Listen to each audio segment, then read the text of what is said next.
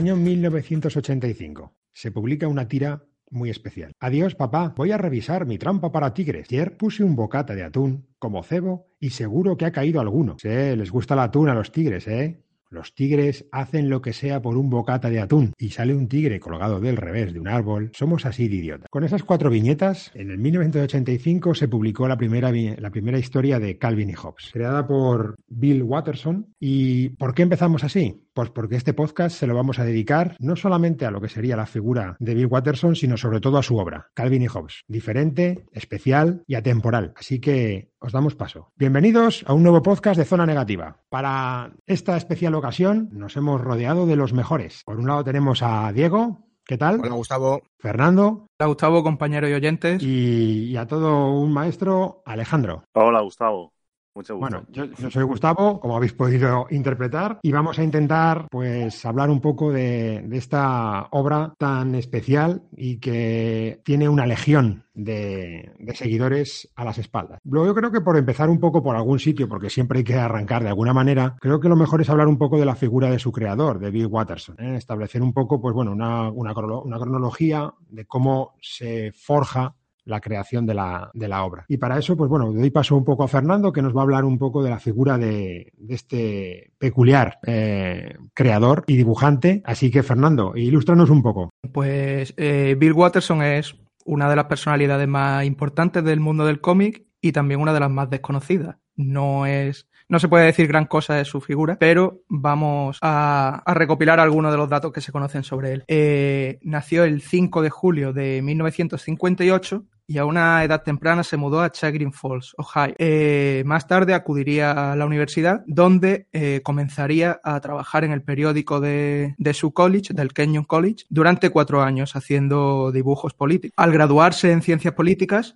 entró a trabajar en el Cincinnati Post, donde su trabajo sufrió muchos rechazos y sentía que su carrera era un fraude, por lo que volvió a casa de sus padres, donde trabajaba haciendo dibujos publicitarios en un sótano, eh, caricaturas para periódico local, eh, publicidad, etc. En el tiempo libre que tenía seguía dibujando tiras, pero eran rechazadas. Eh, que llegó el momento en que un syndicate se interesó en el personaje secundario de una de estas tiras, un niño con un tigre, ¿vale? Eh, Watterson trabajó durante meses en desarrollar esa, esa tira con ese personaje ante la oferta de, del Syndicate, pero finalmente lo que le ofrecieron fue un contrato para hacer un, una tira sobre un robot con la idea de, de, servir de apoyo a la venta de merchandising de ese personaje. Eh, Watterson, pues, contrariado, rechazó el trabajo por dos motivos. No se trataba de un trabajo propio y por el claro propósito comercial que tenía la tira. Sin embargo, Calvin y Hobbes ya había nacido. Eh, envió muestras a, a, otros dos syndicates y mientras que uno la rechazó, el otro, Universal Press Syndicate, eh, le pidió más tiras, que hicieran más de lo mismo. Así, el eh, 18 de noviembre de 1985 se publicaba la primera tira de Calvin and Hobbes, que acaba de leer nuestro director Gustavo. Y eh, durante unos 10 años se publicó en miles de periódicos del mundo, hasta que el 9 de noviembre de 1995 Watterson en una carta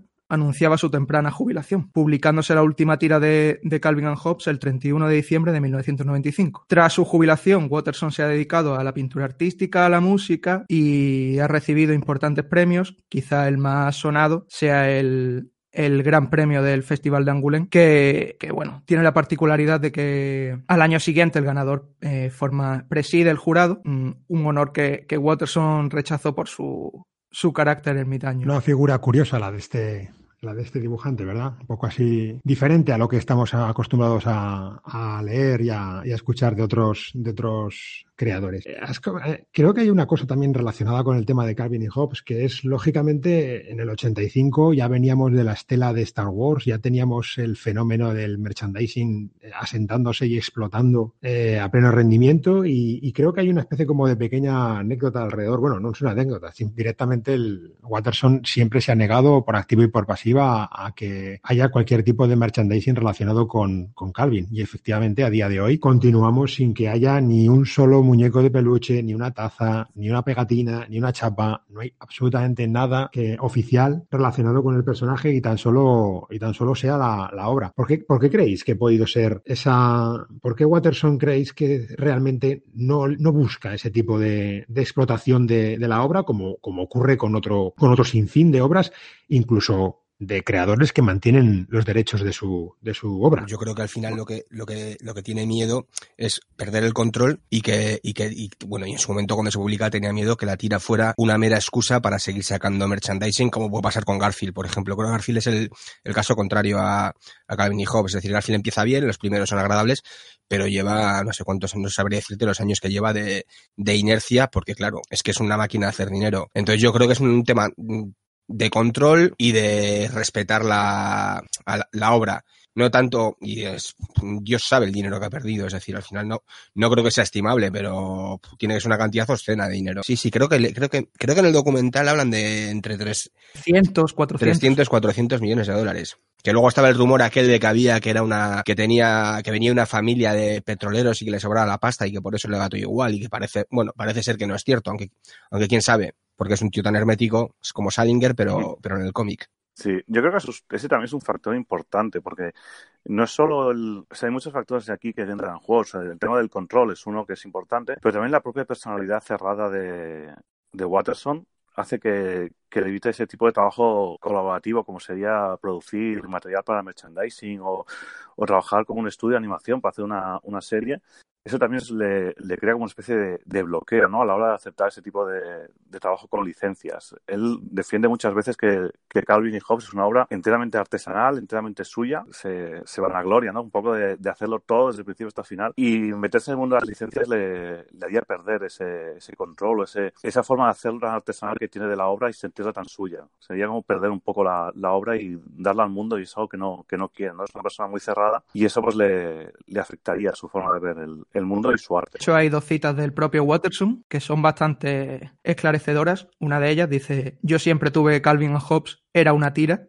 y solo una tira, no quiero que sea nada más. Y la otra es que él quería hacer dibujos, no dirigir un imperio. La verdad que es, es, una posición que ahora mismo pues, nos cuesta casi entender, ¿verdad? Porque ahora vemos justamente lo contrario. Hay movimientos artísticos en los que incluso se piensa ya la obra a ver cómo la puedo vender a la televisión, al cine. Y es curioso que, que, un personaje con semejante importancia editorial y, y, cultural se mantenga al margen de todo este tipo de, de mecanismos comerciales. Sí, la verdad es que es difícil encontrar a alguien con unos principios tan, tan fuertes. ¿no? Alguien lo ha comentado que es, es como un Salinger, pero del, de las tiras cómicas, que siempre ha sido muy, muy fiel a un principio, a su arte, porque él lo considera un arte y, y no ha salido de ahí y siempre se ha mantenido en su posición. Sí, claro, porque además, ¿cómo adaptas? Es, es decir, se ha, se ha, hablado mucho en su momento de hacer una serie de animación, pero yo no, yo no la acabo de ver. Es decir, yo creo que perdería también la esencia. Es decir, al final estamos acostumbrados a leer eh, cuatro, pincel, cuatro viñetas o los, o, los, o los dominicales, que son un poquito más largos, pero realmente, ¿cómo, cómo adaptas eso a una serie? Es decir, historias cortas, historias largas. Yo es que tampoco creo que tengo mis dudas de que funcionara en otro, en otro medio. Bueno, hay, hay ejemplos. El, un ejemplo, el, el, especial de Navidad de Peanuts en Estados Unidos es súper popular y se aleja mucho de lo que sea la, lo que sea el, el, concepto de tira cómica. Y en cambio, hay mucha gente que conoce Peanuts o Snoopy a través de los especiales de televisión.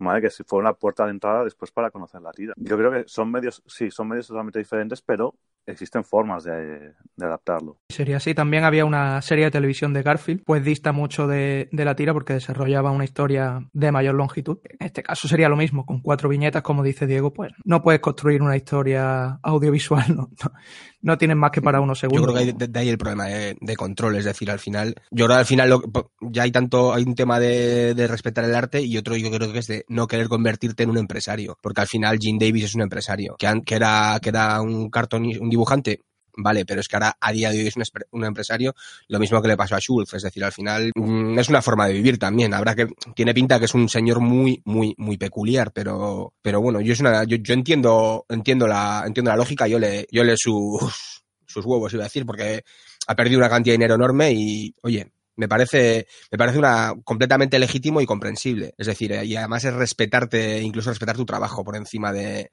por encima del dinero, que visto, visto el país del que viene y visto el mundo en el que nos movimos, tiene muchísimo mérito. Sí, hay algunos comentarios por ahí que incluso lo, lo tildan de, de antiamericano, de no haber aceptado meterse en el mundo de licencia. Hombre, no hay nada más capitalista que el dinero. ¿Cre ¿Creéis que que esta actitud de Watterson le ha permitido, digamos, porque al final, al final, ¿creéis que Calvin y Hobbes ha fagocitado a Watterson o esta actitud ha favorecido que Watterson se mantenga, digamos, de manera paralela a lo que sería su obra? Porque muchos obras que se comen al autor. Es decir, tenemos personajes tan importantes como Sherlock Holmes que prácticamente han hecho desaparecer a Sir Arthur Conan Doyle.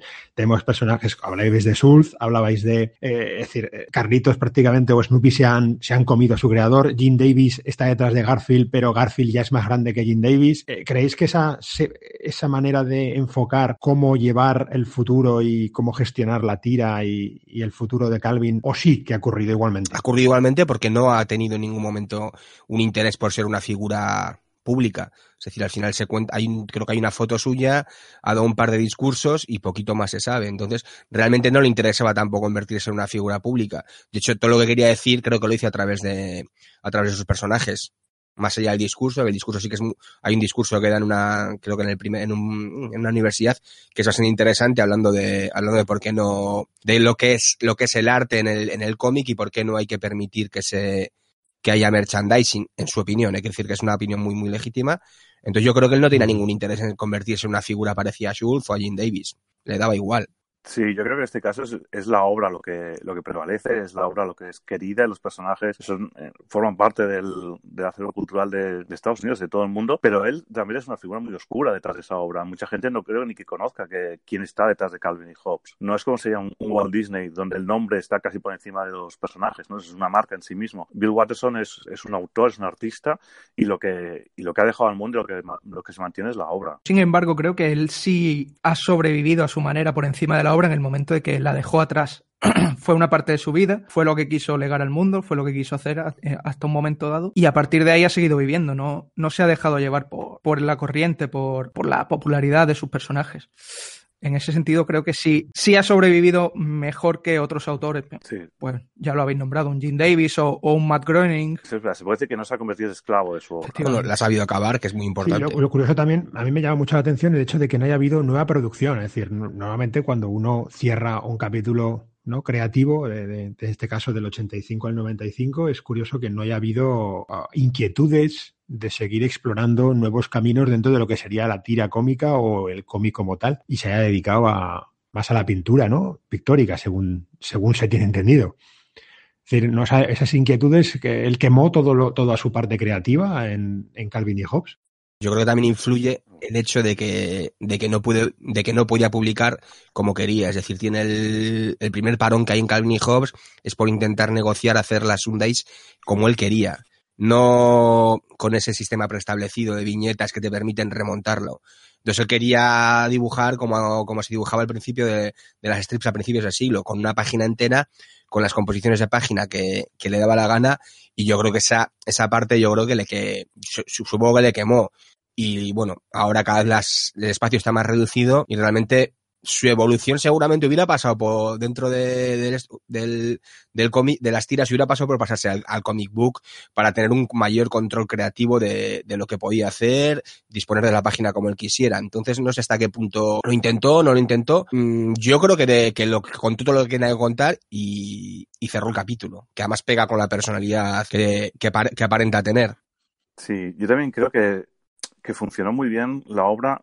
Eh, o sea, fue un caso de esos de en el momento adecuado, en el sitio adecuado. No sé si trabajos posteriores hubiesen funcionado en el mundo tal como, como es hoy en día, la distribución de periódicos no es tan grande como antes, el peso de las tiras cómicas no es el mismo, con lo cual es un poco lo que comentaba Diego, no, sé, no, no creo que se hubiese sentido cómodo haciendo más producción de, de Calvin Hobbes o haciendo una nueva tira en un medio que veí que él creía que ya había dado todo lo que podía dar. Que él tenía la obsesión de mantener la calidad siempre.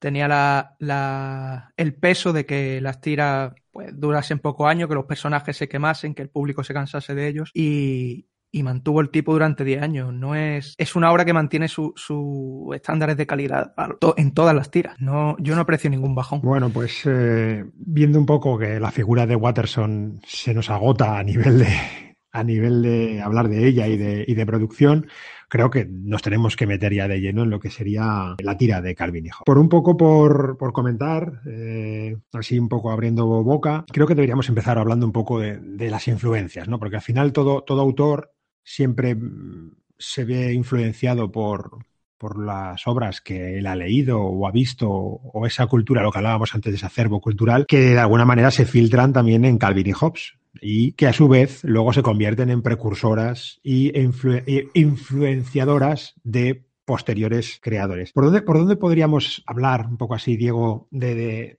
las influencias que, golpean a, Calvin y Hobbes? Es decir, ¿de dónde puede nutrirse Watterson a la hora de, crear a este chaval de seis años y su pequeño tigre de peluche imaginario? Esa gran amistad, esas influencias, ¿de dónde pueden venir? Bueno, creo que él ha reconocido que hay, que hay tres. Pogo de Walt Kelly, Pinus de Sulf y, Crazy Cat de Herriman. Y al final, incluso yo también veo parte de, Little Nemo, sobre todo en cuando, cuando empieza cuando Calvin empieza a imaginarse mundos imaginarios, que al igual que Little Nemo siempre acaba con la última viñeta, siempre alguien que le, que le devuelve la realidad. pero sobre todo, yo creo que esas cuatro. Más incluso yo creo sobre todo Pogo. Lo que es que Pogo sí que es una serie que aquí es muy poco conocida porque, porque tiene un marcado tono político y estaba muy asenta en la actualidad y aquí yo creo que nunca se ha publicado apenas nada. Si es que se ha publicado algo más allá de lo que salió en, en la en la enciclopedia de los cómics de Totine. No sé si realmente alguien, alguien ha publicado. Y también Schultz, porque bueno, al final es Snoopy, es Carlitos, tienen cierta, cierta ciertas similitudes. la, infancia es muy flexible, ¿verdad? A la hora de poder volcar eh, problemáticas ¿no? relacionadas con la vida. ¿no? ¿Creéis que, Calvin y Hobbes también es un poco la representación de una sociedad, de alguna manera? Es decir, los padres, progenitores forman parte, digamos, de lo que sería esa sociedad adulta, la visión infantil, la imaginación, la amistad, donde al final Calvin y Hobbes es mucho más que una tira de humor. al final también es una, es una fría, bueno, es una calculada crítica social, cultural, política, que bueno, a medida que va evolucionando va creando nuevas, nuevos, digamos, eh, yo diría que me atrevería a decir que incluso nuevos caminos, ¿no? A la hora de explorar lo que, lo que se podía hacer dentro de lo que sería una tira cómica. Calvin y Hobbes mm, tiene, ¿qué, caracteriza a Calvin y Hobbes? Es decir, porque al final hemos hablado que tiene unas influencias, que Penouts, eh, Crazy Cat, Pogo, pero Calvin y Hobbes también tiene que tener su propia idiosincrasia para poder luego convertirse en un influenciador de otros autores. ¿Qué es lo que, lo que queréis, por ejemplo, Fernando, que puede, que puede ser un rasgos característicos de lo que sería Calvin y y, Hobbes? Es para mí uno de los más importantes y del que hablaré más tarde por lo que significa a mí a nivel personal, es los distintos niveles de lectura que, tiene la tira. Porque tú la puedes disfrutar como niño, eres, eres un igual a Calvin descubriendo el mundo. Como adulto, aprecias otras, otras, otros puntos de vista sobre la tira, las críticas a la sociedad, las reflexiones que hacen los personajes. Para mí ese es uno de los aspectos que más me gusta de Alejandro. Yo creo que la, que la gran virtud o el gran sello que tiene Calvin Hobbes es esa, esa fusión del, de la historia de, de infancia con un, un profundo acercamiento a los sentimientos, es, es muy tierna, ¿no? En algunos aspectos, Calvin Hobbes. Es, o sea, esa ternura mezclada con ese mensaje filosófico y con esa imaginación desbordada, ¿vale? conseguís fusionar los tres elementos en una, en una tira cómica que es algo muy sintético y además con un arte espectacular, ¿vale? Yo creo que es, es como la culminación, ¿no? De toda una historia de, del cómic strip americano hasta llegar, pues eso, a esa fusión de, de ternura, filosofía y humor eh, todo combinado, sin que haya elementos que, sobresalgan unos sobre otros, ¿no? Es, esa facilidad con que parece que lo fusiona todo y que le da un, un valor. Que, como comentaba Fernando, que se puede apreciar desde el niño de siete años o seis años hasta el adulto, ¿no? Todos pueden encontrar algo en, una, en esta obra y le da un carácter universal que es lo que le da su, su identidad. O sea, lo puedes leer, lo puedes haber leído en 1985, lo puedes leer ahora y sigue tan vigente como en su primer Sí, yo creo que para mí lo que más me gusta es que es una obra de un niño que se comporta como un niño y habla como un niño. A pesar de que luego tiene otras reflexiones, es decir, si vas a Peanuts, si vas a Mafalda, Mafalda y Peanuts yo siempre tengo la Charlie, eh, Charlie Brown, yo siempre tengo la impresión de que es un adulto intentando hacer que es un niño, cosa que no pasa en Calvin y Hobbes. A mí Calvin y Hobbes siempre me ha parecido un niño. Y por no hablar de Mafalda, que bueno, Mafalda tiene una carga política enorme y, yo creo que Mafalda al final son adultos pequeñitos. En cambio, el Calvin y Hobbes son todos, los, incluso los personajes, son todos unos niños. El resto de personajes, digamos que se comportan de una manera adecuada con su, a, a, su edad, cosa que con otras no pasa. Y además también, como decía, como decía Alejandro, sobre todo es que es, es atemporal, es decir, eh, funciona funciona perfecto, lo leas cuando lo leas. No hay, a pesar de que más o menos tú puedes tener una, claro, más en qué marco se sitúa temporal, no, tampoco hay muchas referencias específicas de la, digamos, de la actualidad y hace que eso eh, alargue la serie. Es decir, al final la serie ha conseguido perdurar eh, 25 años después de, de, su último, de su última tira sin tener merchandising detrás, sin tener nada que la, que la revuelva, que la vuelva de, que la mantenga permanentemente en el candelero. Entonces yo creo que es lo que más me, a mí es lo que más me gusta, es decir, es un niño que es un niño. Es curioso que digas eso porque particularmente pienso que dices eh, es un niño que se expresa extraordinariamente bien. Es un niño muy listo y muy imaginativo, pero, pero sí que se comporta como un niño. La verdad es que yo quería un poco ahora enfocarlo un poco al final porque lógicamente eh, hay que hablar de los personajes, ¿no? Calvin y Hobbes no es solo Calvin y Hobbes, creo que hay mucho más detrás de lo que sería la tira de Calvin y Hobbes. Hay que hablar de Calvin, hablaremos, hay que hablar de Hobbes, pero un poco antes de meternos en ese, en esa, en la parte de los personajes, sería interesante un poco hablar un poco de la parte de la carga filosófica que tiene, que tiene la, la tira. ¿No? Un poco porque no hay que olvidar que, bueno, al final Watterson yo creo que es una persona que cree, está frustrado con la humanidad. ¿Vale? Yo creo que al final lo que, lo que le frustra es la propia humanidad, nuestras propias debilidades, y yo creo que, que las vuelca en la tira de manera constante, de forma filosófica, y a la hora de enfocar cómo Calvin adora al tigre desde su condición de, de ser precisamente eso, un tigre, ¿no?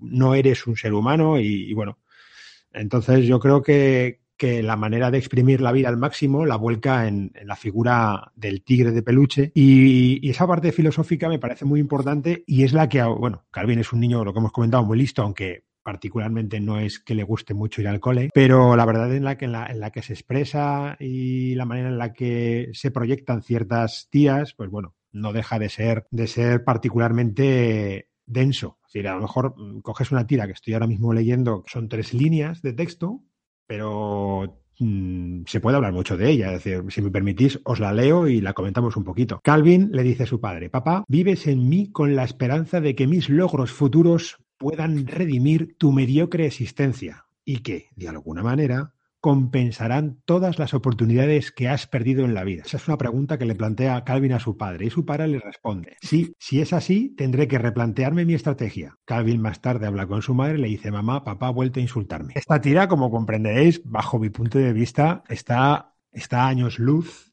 de lo que podría considerarse una tira cómica al uso. Porque, lógicamente, hay que, hay que destriparla, diseccionarla y, entenderla. Yo creo que aquí hay, primero tenemos claro que Calvin no viene, viene de, viene de una creación muy occidental, ¿vale? Porque al final es un niño que está totalmente en el hemisferio norte, ¿vale? Totalmente de cultura no, norteamericana, que lo cual es curioso porque también ha sido exportado a otros países y ha funcionado bien, ha sido bien asimilada toda esa, esa idiosincrasia tan propia de, del pueblo americano, pero que bueno, es una, es una familia culta, y bueno, la verdad que considero que, bueno, tiene un vocabulario, es un poco lo que venía a decir, que, excede bastante lo que se espera de un niño de su edad y que yo creo que curiosamente eso es lo que lo hace todavía más especial. El, ver en boca de un niño esa pregunta planteada de manera tan acertada y tan inteligente, creo que es lo que la hace especial. ¿Qué opináis un poco de toda esa carga filosófica y esa carga eh, moral y, cínica que tiene, que tiene la tira? Por ejemplo, Diego. Que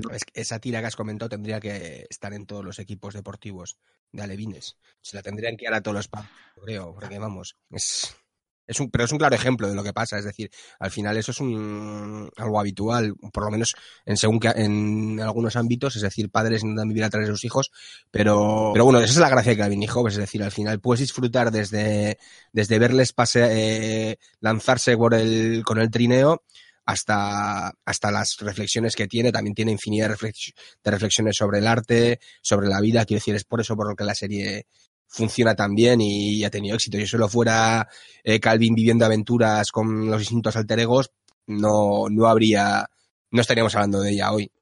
Sí, yo creo además que la, carga filosófica de la serie va implícita en, el mismo nombre. O sea, si ya el nombre de la serie viene de dos de dos filósofos con puntos de vista un poco contrapuestos, uh -huh. pues ya hay una declaración de intenciones desde el principio. Y también, pues, lo que, pues, lo que pretendió siempre Watterson de, de ampliar un poco lo que se podía hacer con una tira cómica pues en Calvin Hobbes lo va haciendo y va introduciendo temas cada vez más complejos, pues hablamos de temas como, como comentabais, ¿no? Del arte, pero también habla de la muerte, también habla de los sentimientos, la, el crecer, ¿vale? Y todo lo va, lo va incluyendo dentro de, de la tira.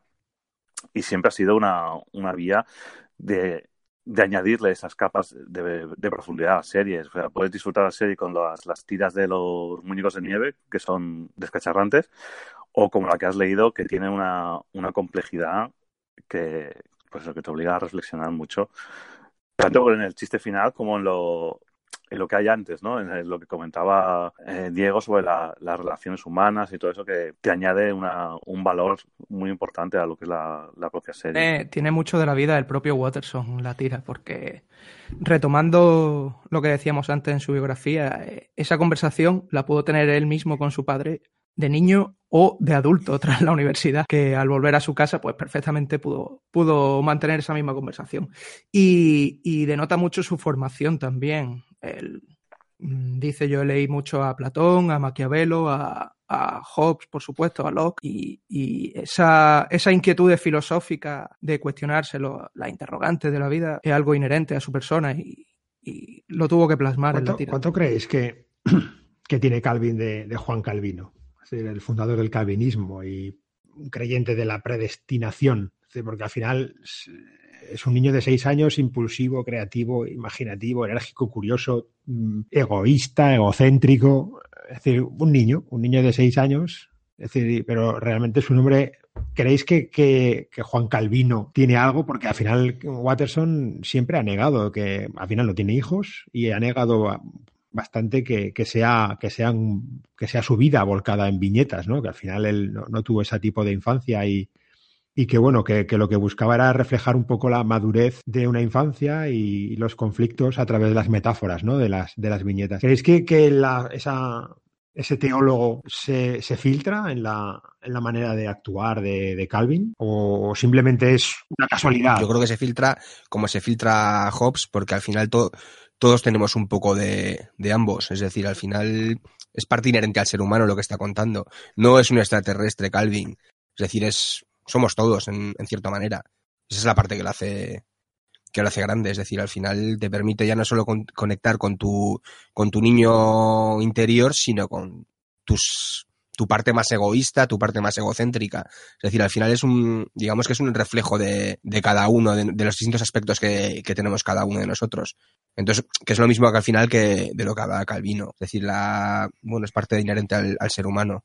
Sí, yo creo que la, el peso filosófico de los nombres es más evidente en la, en la parte de Hobbes, ¿no? Era un, filósofo que tenía una visión tanto negativa de la humanidad y que en el caso del, tigre, pues se refleja pues en su en cómo se orgullece de no ser humano, de algunas frases que dice, ¿no? Hay, una tira que, que repasé para noche que decía que Calvin le pregunta ¿por qué estamos en, en la Tierra? ¿Por qué los humanos estamos en la Tierra? Y le contesta Hobbes, dice, alimento para tigres, ¿no?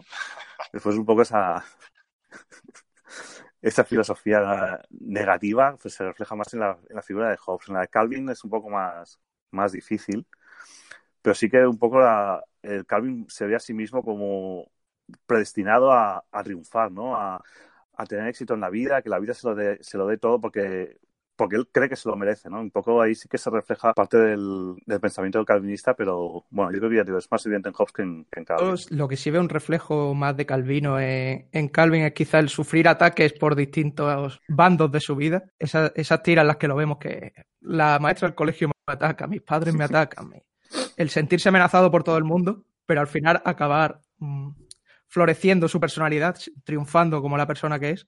Creo que él un, aspecto de Calvino que está bastante bien reflejado en, el personaje. Bueno, pues hemos visto ya que Calvin y Hobbes tienen una base eh, bastante sólida dentro de lo que sería la filosofía. Y la verdad que sí que es importante lo que ha comentado Alejandro alrededor de Hobbes, que, que es cierto que, que, el tigre tiene una visión mucho más fría de toda la situación y aunque es totalmente consciente de lo que Calvin está desarrollando o lo que está moviendo a su alrededor, mm, pocas veces le, Claro, al final no deja de ser fruto de la imaginación del propio niño, ¿no? Pero pocas veces interviene de manera que, que pare o esas o le advierta de alguna manera de las consecuencias que pueden tener su forma de actuar. Además de Calvin y Hobbes, tenemos otros personajes en la tira que, digamos, eh, esos personajes secundarios que, bajo mi punto de vista, no sé si opinaréis igual, hacen eh, de Calvin algo más grande, como son principalmente lo que son sus padres, ¿no?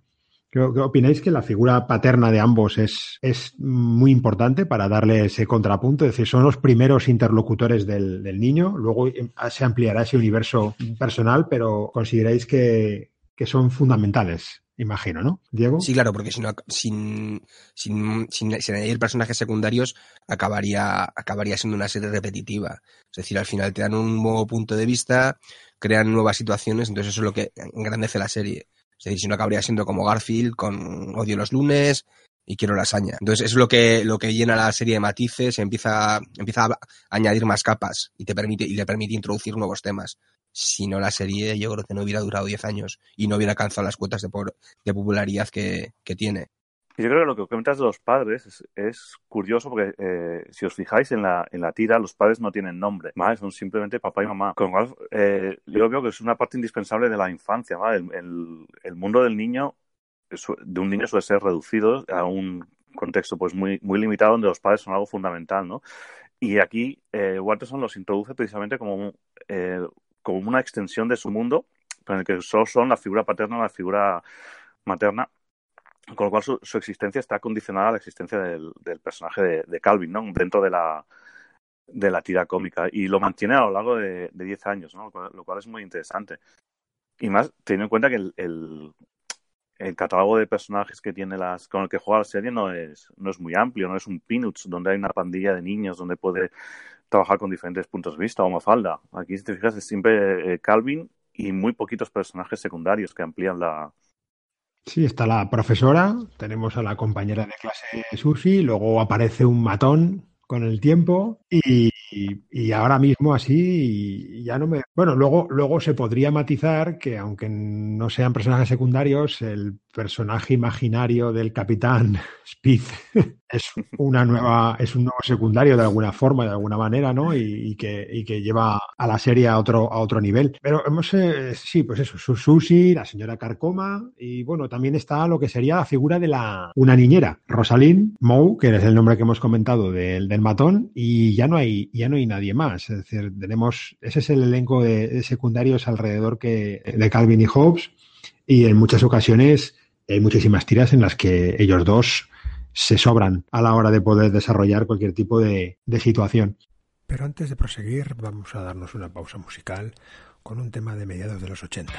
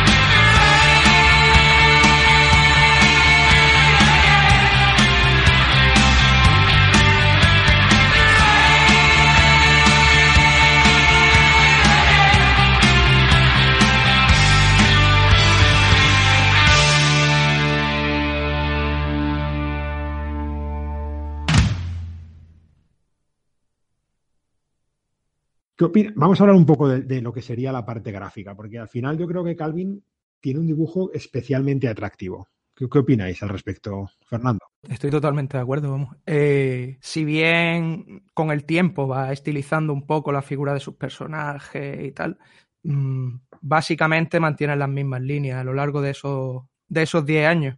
Es decir, alcanzó el éxito tempranamente y, no se desvió mucho de ahí. Simplemente lo perfeccionó un poco.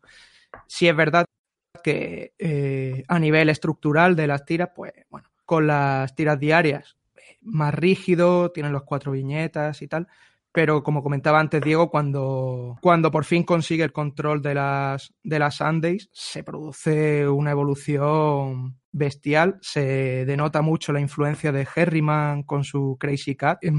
Comienza a, utilizar recursos como supresión de marcos de viñetas, eh, superposición de, esas viñetas, eh, cambio en la rotulación, en la estructura, una única viñeta, en fin, utiliza todos los recursos imaginables del medio. Entonces, eh, a ese nivel creo que las Sundays son muy, muy interesantes. Gráficamente es un prodigio, es decir, al final no hay nada que no sea capaz de dibujar, eh, pero yo me quedaría con la capacidad que tiene para, para reflejar las emociones de Calvin, esa, ese dominio de los registros faciales que le permite que sea un poco caricaturesco, a mí me parece prodigioso como, como de hecho, es de los mejores autores en eso. No sé si.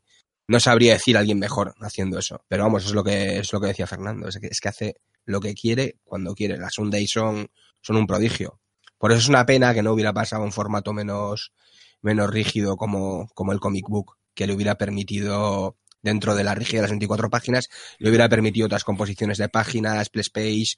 Yo creo que al final hubiera. Es una pena no haberle visto en otro formato. A, mí me sorprende mucho la, la sencillez del trazo lo que comentabais ahora de cómo poder transmitir tanto con tan poco, porque al final son cuatro, cuatro pequeñas líneas las que definen la cara de Calvin y es un dibujo que, que, en algunos momentos incluso casi parece un boceto, pero que se te clava y se te queda. Es decir, es un estilo que, que, que convence se mire por donde se mire. ¿No, no, ¿no crees, Alejandro? Sí, además, eh, no sé si habéis visto el trabajo previo de, de Watterson como ilustrador. Realmente es un artista de muchísimo talento. Vez cuando tiene espacio para, para explayarse, realmente se, nota y se ve su, su calidad, lo que comentaba Fernando en las Sundays, en las, las últimas de los últimos años pues ahí explota, ¿no? Cuando pone sus páginas de dinosaurios, sus paisajes espaciales y todo eso, se nota que como ilustrador es magnífico, ¿vale? Entonces, la capacidad de sintetizar y de simplificar ese trazo tan espectacular en viñetas pequeñas y, dentro de una narrativa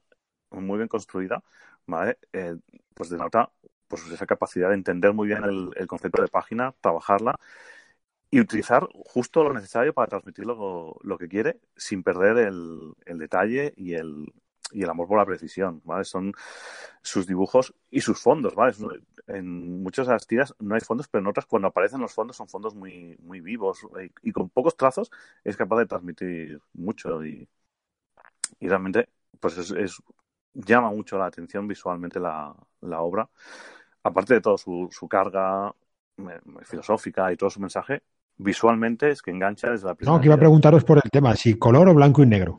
Pues yo evidentemente la Sundays a color y luego bueno es que funcionan es que funcionan igual. Yo creo que él es consciente de, de cuando trabaja para el color y cuando trabaja para blanco y negro. Entonces mm, es decir al final es un dibuja lo imprescindible para que la tira se entienda pero es que todo lo que aparece tiene sentido y todo lo que aparece está bien dibujado.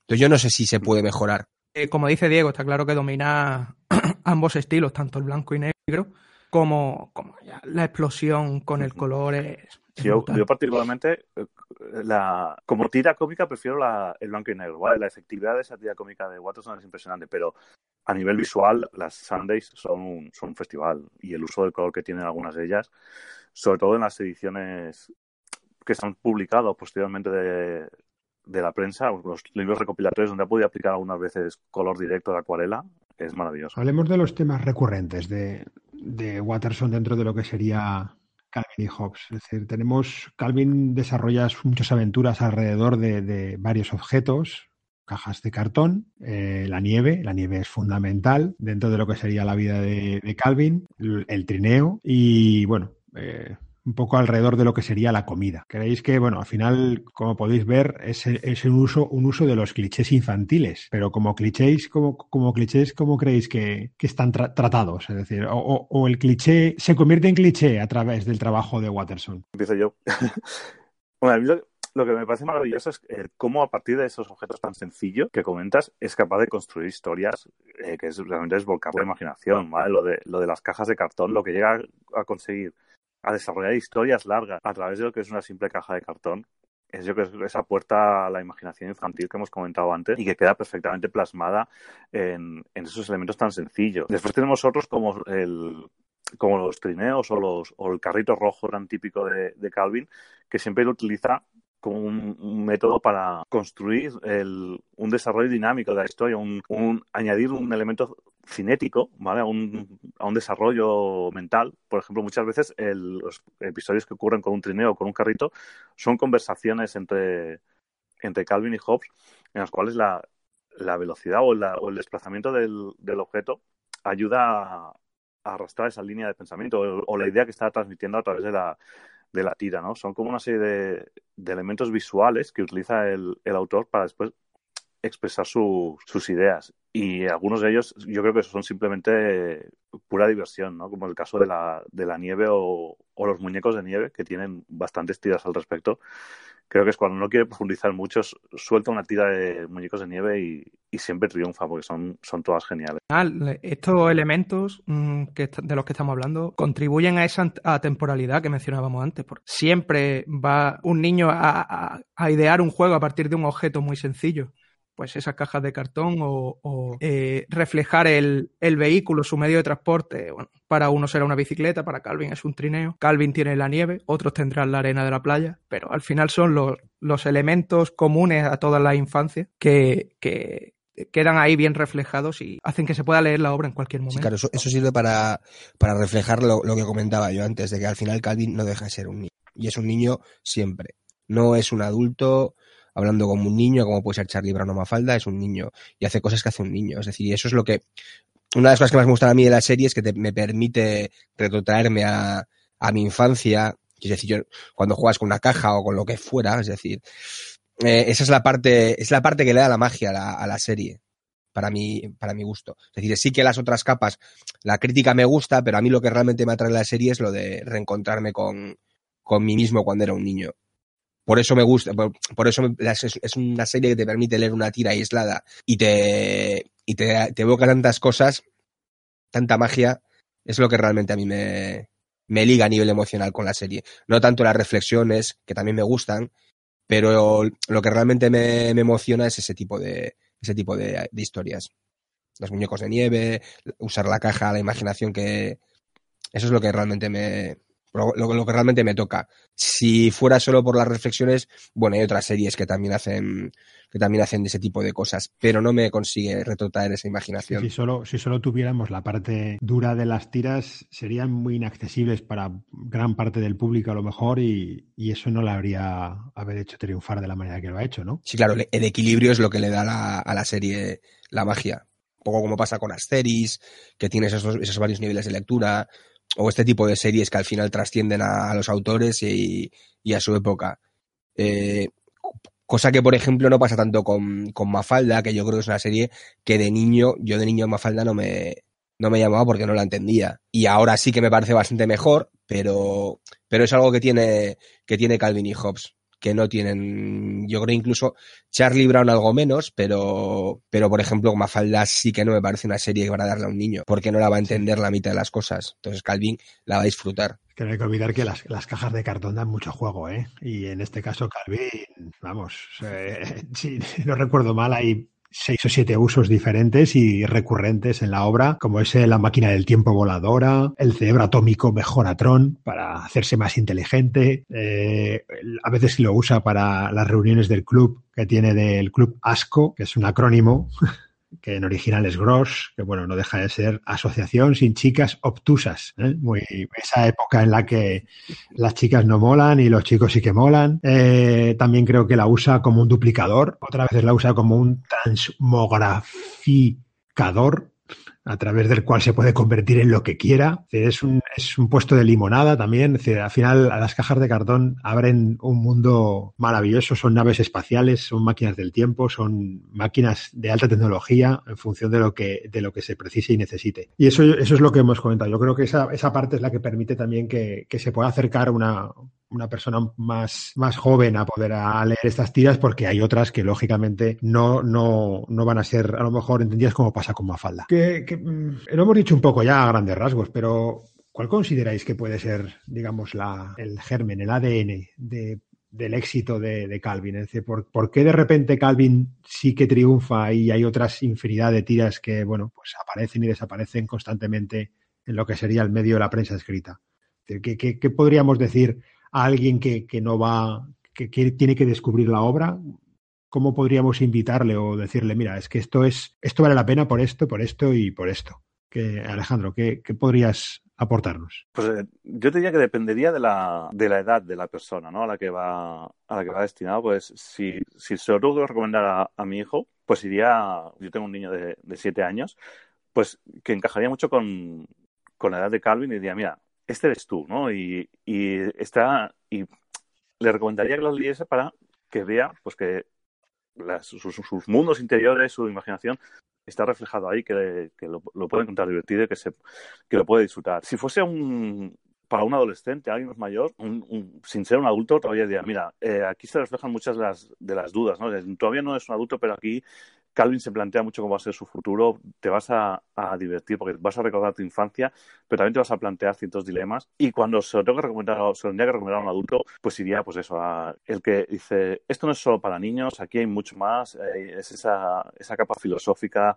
te da a pensar, ¿vale? Te a pensar como esa tira que hemos comentado antes de, del padre y, Calvin, que podrás encontrar muchas cosas que te recordarán a tu infancia, pero también eh, esto no es solo para niños, ¿vale? Esto es algo más y, y te va a llegar seguro. Fernando. Eh, sí, un poco ya lo que hemos comentado, como dice como dice Alejandro, pues los diferentes niveles de textura que vale, de lectura que vale para, para cualquier segmento de edad en diferentes con diferentes finalidades, diferentes aprendizajes y, y yo creo también que es eh, la obra definitiva de, de la tira de prensa porque con todas las influencias que, hemos mencionado antes, de Herriman, de McKay, de, de Schulz, de, Kelly, al final construye mmm, la, la, obra definitiva, coge todos los elementos que caracterizaban a esa obra y crea una completamente nueva que bebe de toda ella, incluso de, del pulp de, Alex Raymond también. Pero sin embargo, sin embargo, Fernando, perdona que me interrumpa, creo que es menos conocida que otras que hemos nombrado, consecuencia de no haber sido explotada desde un punto de vista de, merchandising. ¿No,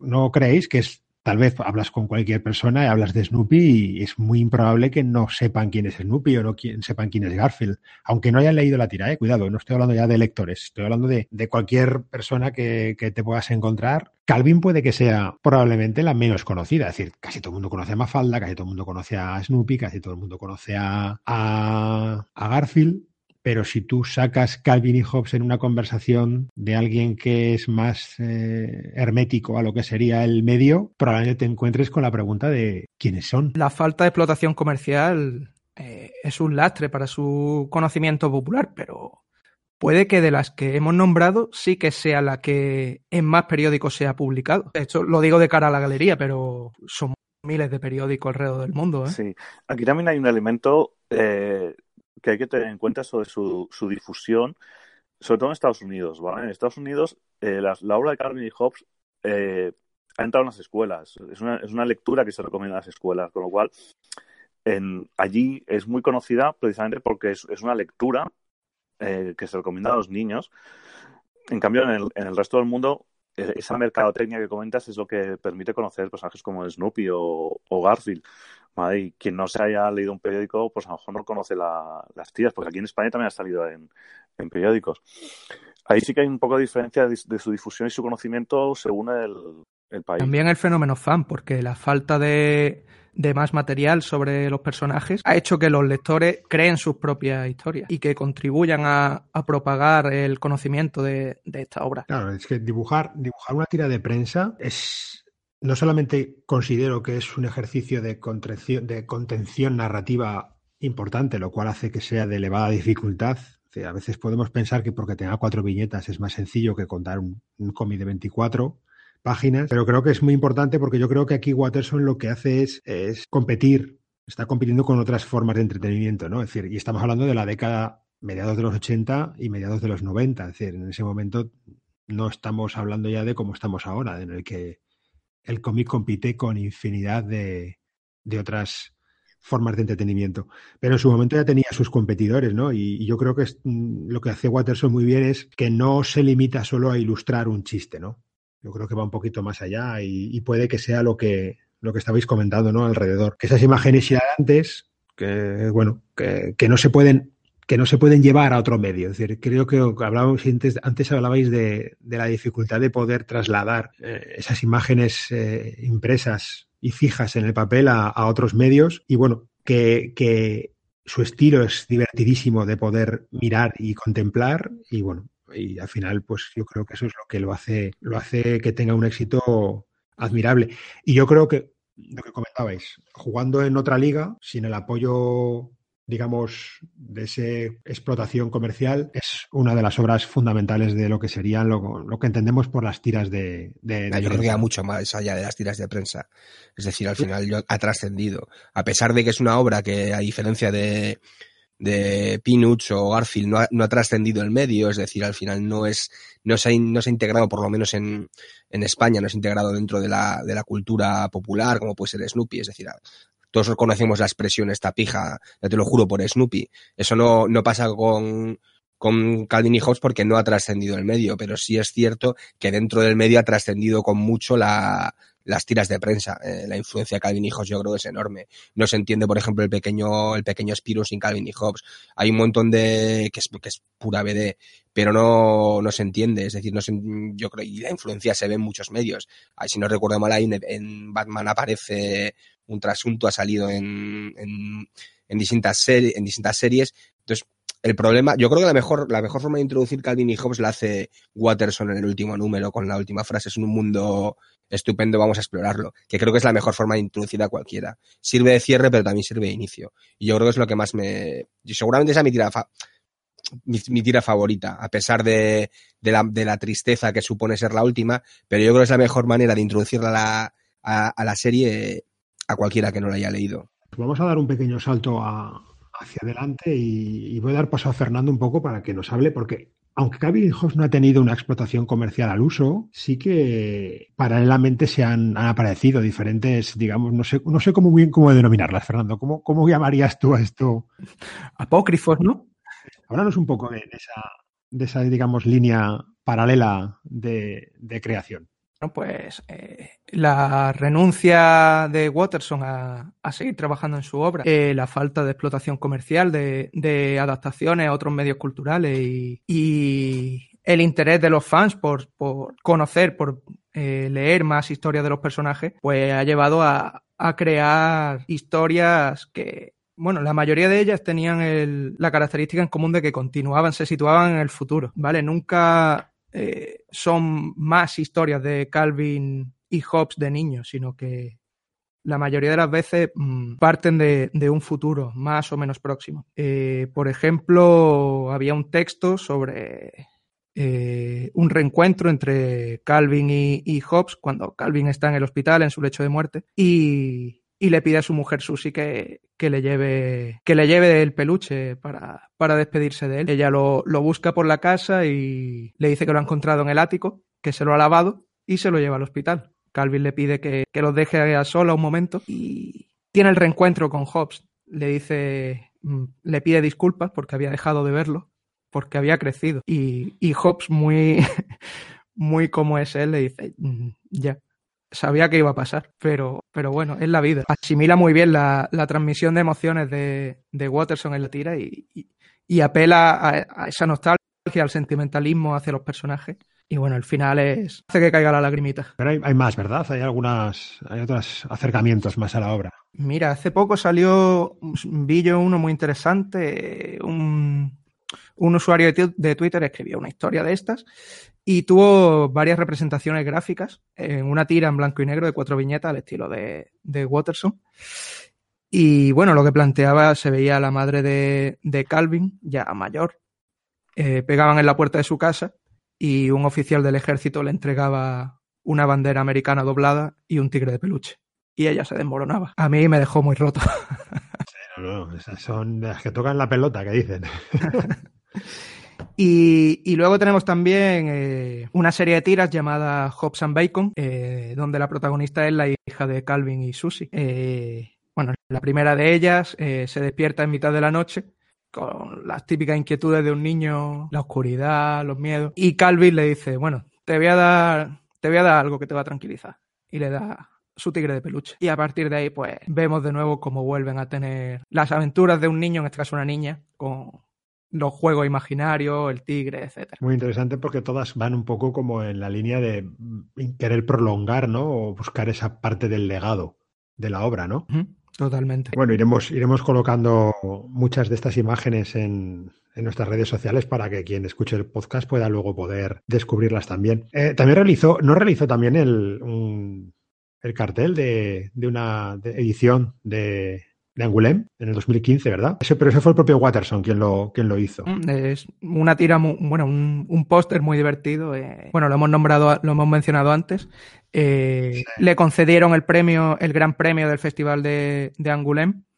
Y, bueno, el, el, ganador de ese premio preside el jurado de, de la edición posterior.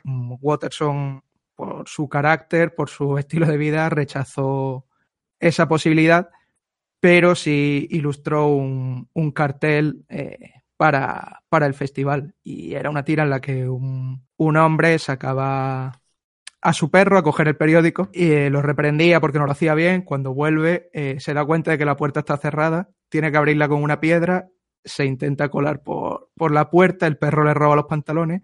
Una vecina escandalizada ve a un hombre desnudo entrar en la casa de al lado y acaba llamando a la policía que se lleva al hombre a la, a la cárcel. Pues eso es todo lo que así hay en paralelo o creado posteriormente. Hablamos un poquito de las ediciones, las ediciones, bueno, las ediciones eh, que se han realizado en, España y eso también me lleva un poco a preguntaros también, así por seguir un orden, comienzas tú así, Fernando, un poco, ¿cuándo fue la primera vez que leíste Calvin y, cómo lo descubriste? Es decir, ¿cómo llega Calvin a tu vida? ¿De qué manera? Igual fue en una página suelta de periódico, pero donde lo recuerdo más claramente es en el Pequeño País, aquel suplemento gratuito que daban con, el periódico. bueno, eh, a partir de cierto número, pues recogía páginas de, de Calvin Hobbes. Yo creo que eran solo las dominicales, porque era color, no la recuerdo en blanco y negro. Es el primer, el primer contacto del que tengo memoria. Y bueno, para mí desde entonces... ¿Y tú, Alejandro? Yo la... Yo entré en contacto con la serie eh, al revés, en las, en las tiras que publicaba La Vanguardia, que publicaba las dailies, y me encantaban las de, las de muñecos de nieve. Yo las recortaba y, y las coleccionaba. Y después ya pasé a los, a los tomos, que es cuando descubrí toda la, toda la riqueza de la serie. Pero me enganchó primero por las, por las tías, pues le pedía el periódico a, mi abuelo, que era el que estaba suscrito, y cuando aparecía una de estas con un muñeco de nieve terrorífico mutante, enseguida recortaba, le fastidiaba el crucigrama, pero bueno. y esa fue mi, mi toma de contacto. Y después ya los, los, tomos recopilatorios que sacó Ediciones B, en una edición tanto particular, que particularmente fueron muy. Tengo una, una conexión emocional con ellos porque eh, en mi casa eh, de, pequeño, eh, mi padre compartió conmigo sus, sus mafaldas, ¿vale? Y cuando yo tuve los tomos recopilatorios de Calvin Hobbes fue al revés, los compartía yo con él, ¿vale? Y hacía un poco de transmisión de la, de las tiras entre, entre generaciones, que nos, siempre nos ha encantado. yo, igual que Fernando, empecé con, con El Pequeño País, es el recuerdo que tengo. Y luego sí que compré algunos, algunos, algunos recopilatorios. Sí, ahora, hablaremos un poco de las ediciones que no, no es precisamente un, un, un cómic que ha sido editado de manera especialmente acertada en nuestro país. Mi caso es un poco peculiar porque yo no llegué a él a través de lo que sería el cómic. Digo, perdón, el periódico. yo lo conocí a, raíz de un compañero de la EGB que me lo encontré en la tienda de cómics y me dijo que, esa, esa tira estaba muy bien. Fue cuando lo editaran, lo editaban, pues lógicamente, como era una tira cómica, siguiendo el mismo formato que lo que publicaban otras eh, de ese momento, ¿no? Como Mafalda o, Garfield. Y es una edición de 1990, editada por una editorial que se autodenominaba La Cola de la Pexigola, ¿vale? Y bueno, la verdad que fue mi primer contacto, que fue el número uno, y, bueno, aquí lo tengo todavía en su día y, y a través de, de este pequeño fascículo fue como empecé a coleccionarlo. Así que yo lo conocí directamente en este tipo. Y eso nos, nos, lleva de cabeza al tema de las ediciones, ¿no? Creo que la primera edición que hay en formato tomo, o lo que sería de manera arreglada, sería esta de 1991 de esta editorial, que está en formato paisado,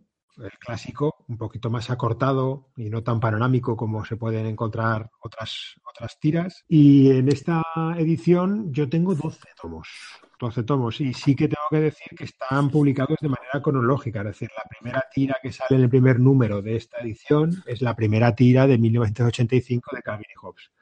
Todo en blanco y negro. Y, es del 90, es decir, cinco años después de que la obra se estuviese ya publicando en, en Estados Unidos. Luego, yo creo, voy a seguir yo, pero luego vosotros os doy paso a vosotros porque creo que tenéis otras ediciones. Luego creo que los derechos pasan a, a, otra editorial, que en este caso es Ediciones B, que lo que hace es hacer crecer lo que sería ese cuadernillo en tamaño, sigue siendo en formato apaisado y empieza a publicarlo, pues eh, numerándolo de uno a uno. Y este número uno de, de, ediciones B, pues no, no, empieza a recopilar, no es una nueva edición de, de, lo publicado anteriormente, sino que me da la sensación, claro, hablo desde el desconocimiento de no tener un orden cronológico co como tal, pero la primera tira que aparece en el número uno de estos fascículos de, de ediciones B no es la primera tira de Calvin del 85. Es, yo creo, entonces, por lo cual yo creo que continúan eh, la publicación de lo editado ya eh, anteriormente. Y vienen, yo creo que son ya recopilatorios que vienen directamente de, de los Estados Unidos porque tienen un, un, título, ¿no? En todas partes hay tesoros y a partir de ahí cada, cada tomito tiene un título, por lo cual entiendo que viene de un recopilatorio americano. Que esta edición ya es del 97, es decir, ya cuando la tira estaba acabada en Estados Unidos. Cuando lleva publicado aproximadamente, creo que son 16 entregas en este formato, Ediciones B, lo cambia de formato y lo pone en formato vertical manteniendo el número de páginas. Y aquí llega hasta el número 30. ¿eh? Y ahí es donde ya luego os doy paso a vosotros porque creo que posteriormente ya ha habido otro tipo de recopilatorios eh, que ya son tomos de tapadura. No sé si, si es así, ¿no, Fernando? Y bueno, yo la, la, edición española no la tengo. Creo que, que la actual conserva las características que dices eh, de desorden cronológico de las tiras y además mmm, tiene un baile de formato. Hay cuatro tomos apaisados y otros tantos mmm, vertical. Creo que Alejandro es el que tiene esta edición. Sí, yo tengo la, edición esta que es del año empezó en el año 98, que son uh, ocho tomos más un noveno que es el especial del décimo aniversario de la serie, que era una serie de tiras de la serie comentadas por el propio por el propio Watterson. Y sigue sigue un orden cronológico también eh, creo que es, recopila los tomos que habían salido, estos 30 tomos, en, en 8 tomos. Lo que pasa es que el, el baile de formatos creo que no es una, un tema de la editorial española, sino que viene de, la, de las ediciones americanas porque combina diferentes ediciones americanas y es la que está actualmente eh, disponible en el catálogo de ediciones B. Es, es decir, que no hay, no hay, más. Después de esa ya es la, ha sido la última. ¿o? No sé, creo que se anunció el año pasado una especie de edición definitiva con ordenación cronológica, pero no llegó a ver la luz. Me suena haberlo oído a principios del año pasado cuando se anuncian novedades y todo eso. Pero mirando el catálogo de ediciones B, la que sigue estando disponible es la, la de 8 tomos, sin orden el cronológico. es 7, 6, 5, 8, 2, 3, 1, 4. Eso sería el orden cronológico en la, edición de B. Que es y, y después nos quejamos de ediciones B. Yo, yo creo okay. que también nos hemos dejado, creo que Norma llegó a sacar algo de ellos, pero no recuerdo exactamente qué tomo, pero creo que entre la colla y ediciones B saca algo Norma. Creo recordar, me quiere sonar, ¿eh? Yo tengo la edición americana de integral de tres volúmenes, que es una que es una maravilla, que es de... Sor sorprende, ¿no? ¿no?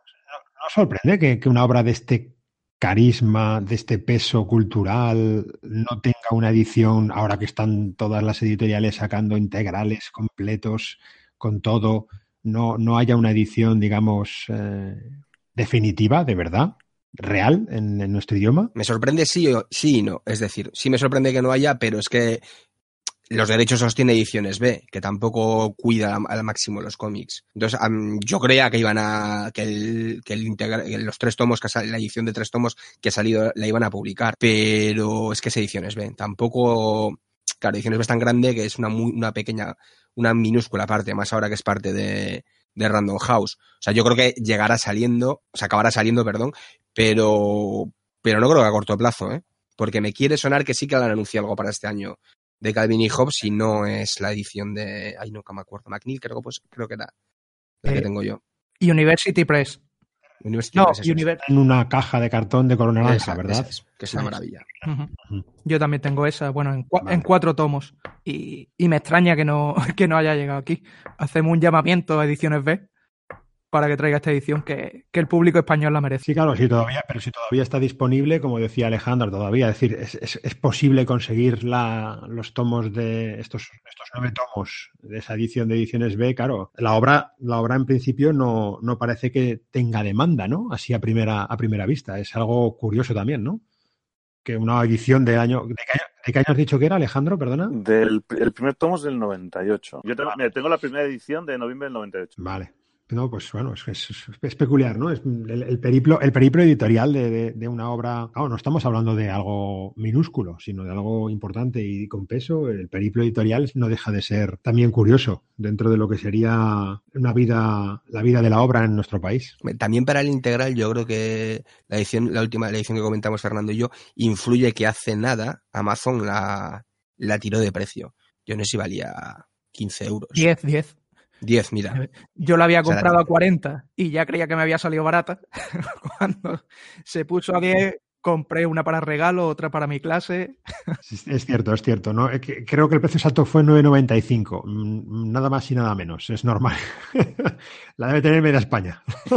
Yo pagué el precio original y tuve que ir a recogerla a correos, que es, que es peor todavía. Sí, es que venía, venía, parecía que te mandaban una caja forrada de lingotes de plomo. O ¿eh? pesa un muerto. Sí, No, sí, sí. Os voy a preguntar una cosa. ¿Habéis visto el documental de que está en Amazon Prime de Dear Mr. Watterson, de querido Mr. Watterson? Una segunda nueva pausa musical, pero esta vez nos vamos hasta los años 90. A ver si os gusta.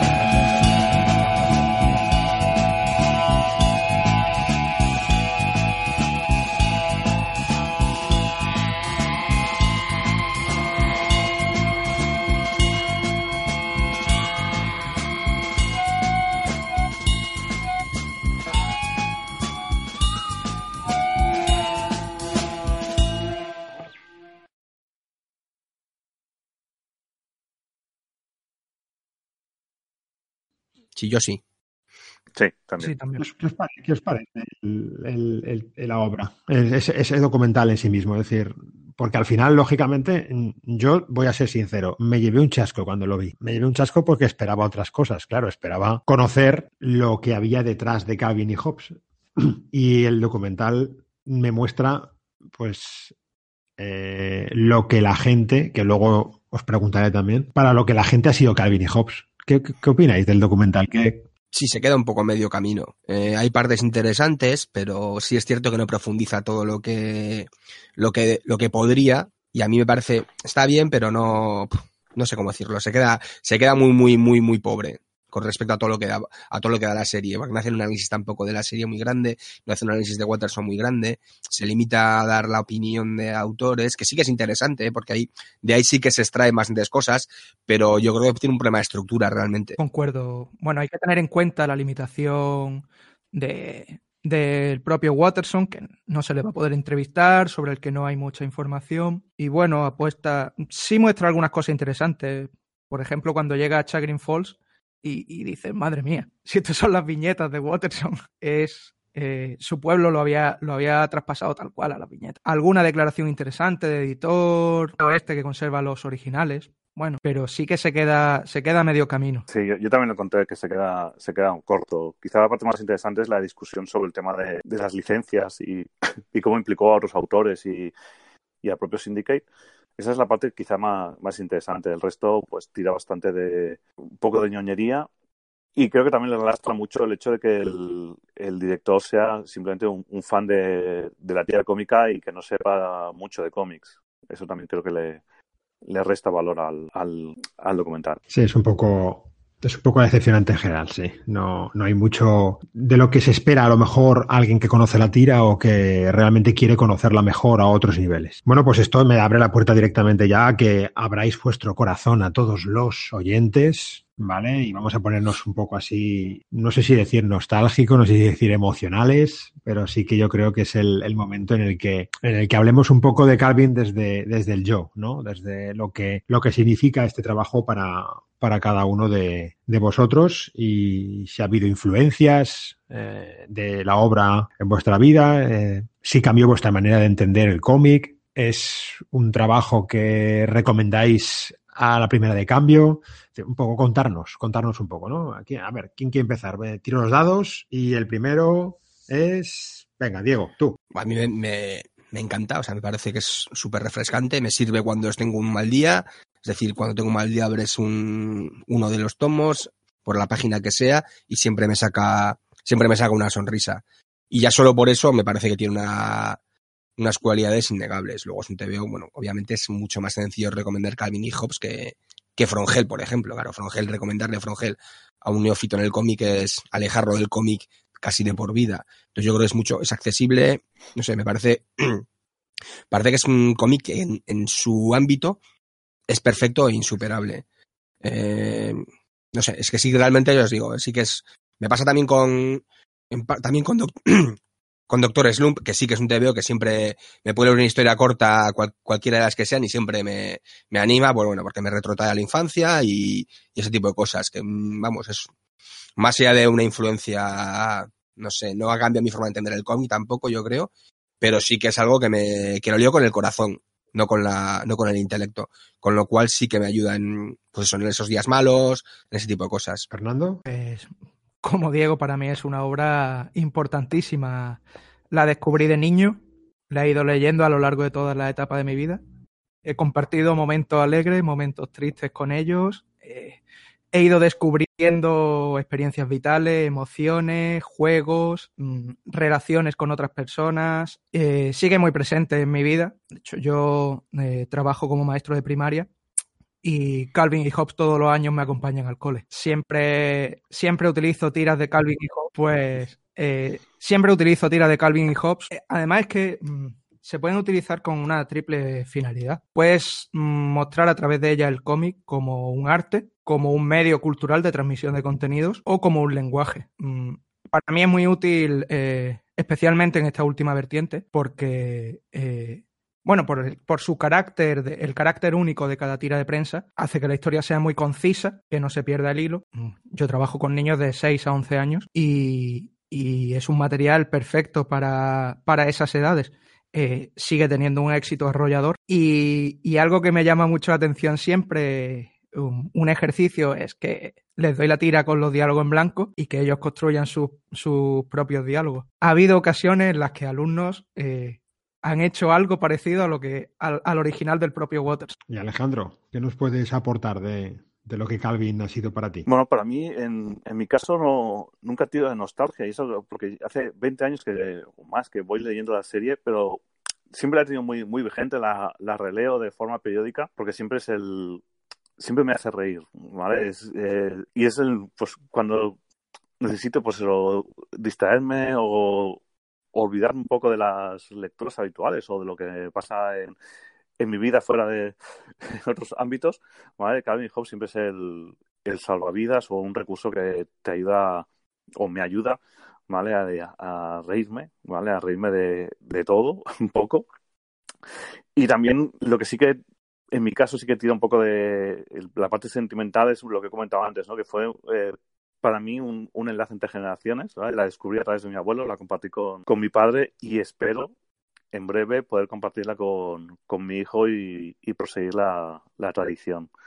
¿vale? Porque creo que es una, una obra que lo merece y que, en mi caso, ¿vale? es, ha sido un nexo familiar in- importante y que siempre, siempre, ya digo, en estos veintipico años que llevo leyendo, me, me ha acompañado. Bueno, pues por acabar yo un poco así la parte emocional. mm, Calvin llegó a mi vida cuando yo tenía, pues eso, eh, 14 años y, y la verdad es que me hizo, no sé, a ver si los puedo explicar bien, me hizo sentirme un poquito más inteligente, no sé cómo decirlo. Es decir, yo hasta entonces había estado, ya, había, ya estaba metido en el mundo del cómic, ya leía de manera regular, ya compraba de manera regular, pero de repente Calvin, eh, cuando llega a mi vida, llega de una manera en la que cuando yo iba a la tienda y compraba ese pequeño tomito eh, de la edición original y llegaba a casa, tenerlo entre mis manos me hacía sentir que había evolucionado hacia otras cosas, es decir, había subido un escalón dentro de lo que sería la formación eterna que tenemos siempre como lectores. Y, y nunca olvido, pues cuando llegaba a casa, lo abría, lo leía y disfrutaba, incluso, y tengo que decir que es la única, la única tira eh, de humor que realmente ha conseguido hacerme, hacerme reír, porque soy, soy de risa complicada a la hora de, de entender los gags o de, o de poder llegar a reírme con un gag, pero con Calvin sí que he conectado muy bien. Y, y eso es algo que mm, se me ha quedado a nivel emocional y, y siempre cuando comentáis que hacéis una relectura, pues bueno, me encanta esa, esa mezcla de mundo infantil con diálogos adultos, la imaginación y, bueno, al final no puedes, no puedes olvidarlo, ¿no? Y tanto es así, tanto es así que, que Calvin me apasiona, me gusta y lo disfruto y, y lo vivo, que bueno, tenemos a Calvin y Hobbes caminando por un árbol en una pared de casa. ¿no? en el cuarto de, de, mi hija y se hizo un mural enorme que cubre toda una pared en la que Calvin va andando haciendo equilibrio sobre una mm, rama de un árbol seguido de Hobbes imitando su movimiento y, bueno, para que todos los días lo tengamos ahí presente ¿no? y, y, nos demuestre, nos recuerde que siempre hay un mundo por, por descubrir y que no debemos nunca olvidarnos de, de lo maravilloso que, que, es ese mundo. Así que bueno, esa es un poco mi historia con, con este pequeño personaje rubio de camiseta roja. No sé si tenéis algo más que, poder añadir, ¿no? Algo que relacionado con la obra, algo que queráis apuntar o, o transmitir ahora que nos acercamos ya, digamos, a los últimos minutos de, del podcast. Nada, estáis todo, ya está todo claro. Hemos dejado todo. Solo, solo creo que queda un mensaje, ¿no? Claro que decir. Es decir, si alguien se pone este podcast, lo escucha, le gusta, pues lógicamente el siguiente paso es ir a leer las tiras si no lo ha hecho. Y a los que lo han hecho, pues bueno, esperamos que, que sinceramente les haya aportado nueva información o les haya permitido por lo menos recuperar esos recuerdos de lecturas, que esa es la maravillosa, el maravilloso regalo que tenemos todos los que leemos cómics, ¿no? Que al final siempre tenemos un recuerdo asociado a, una experiencia de lectura. La tira de Calvin y Hobbes acabaron hace 25 años, pero siguen igual de vigentes Si quieres recordar tu infancia o descubrir por primera vez a estos entrañables personajes, ¿por qué no pruebas con Universal Comics? Entra en universal-comics.com y compra todos los cómics del universo, no solo los de Calvin y Hobbes, sino todos los cómics, libros, juegos y merchandising. Todo lo que buscas, todo lo que quieres y necesitas está en universal-comics.com. Compra todos los cómics del universo. Y, y lo comentado, iremos colgando pues, eh, cositas en las redes sociales para, para que se puedan ir viendo. Dar las gracias a, a todos los que están al otro lado por escucharnos y, y, y, bueno, por vuestros comentarios relacionados con el podcast. Y vamos a, os agradezco mucho, Alejandro, por tu compañía y, y tus comentarios en este, en este podcast. Gracias, Gustavo. Un por placer tenerte por aquí. Y bueno, también a Diego Gracias. y a Fernando, que, que, bueno, nos ha ilustrado maravillosamente bien alrededor de esta figura que no solamente ya es un cómic, sino también es una herramienta pedagógica, como hemos podido ver. Gracias a vosotros. Seguimos explorando. Bueno, pues nada, eh, nos seguimos escuchando, nos seguimos viendo, podéis leernos en la web de Zona Negativa, en las redes sociales. Muchas gracias a todos por estar al otro lado y hasta el siguiente podcast.